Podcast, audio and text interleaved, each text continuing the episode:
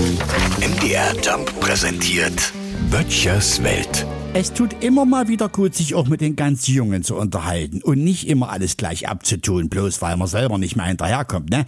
Was war geschehen? Der kleine Finn drüben, aus der 17, der ist der Nachkömmling von Denise und von Paul und der geht jetzt in die Zehnte. Der fällt kaum auf, sitzt meist daheim in seiner Bude und wenn er mir auf der Straße entgegenkommt, dann grüßt er. Also alles okay. Jetzt aber kam raus, der hat so viel Zeit, weil der seine Hausaufgaben nicht mehr selber macht, sondern machen lässt von der KI und eine Hausaufgaben-App hat wohl jemand entwickelt und da werden alle Schülerfragen beantwortet.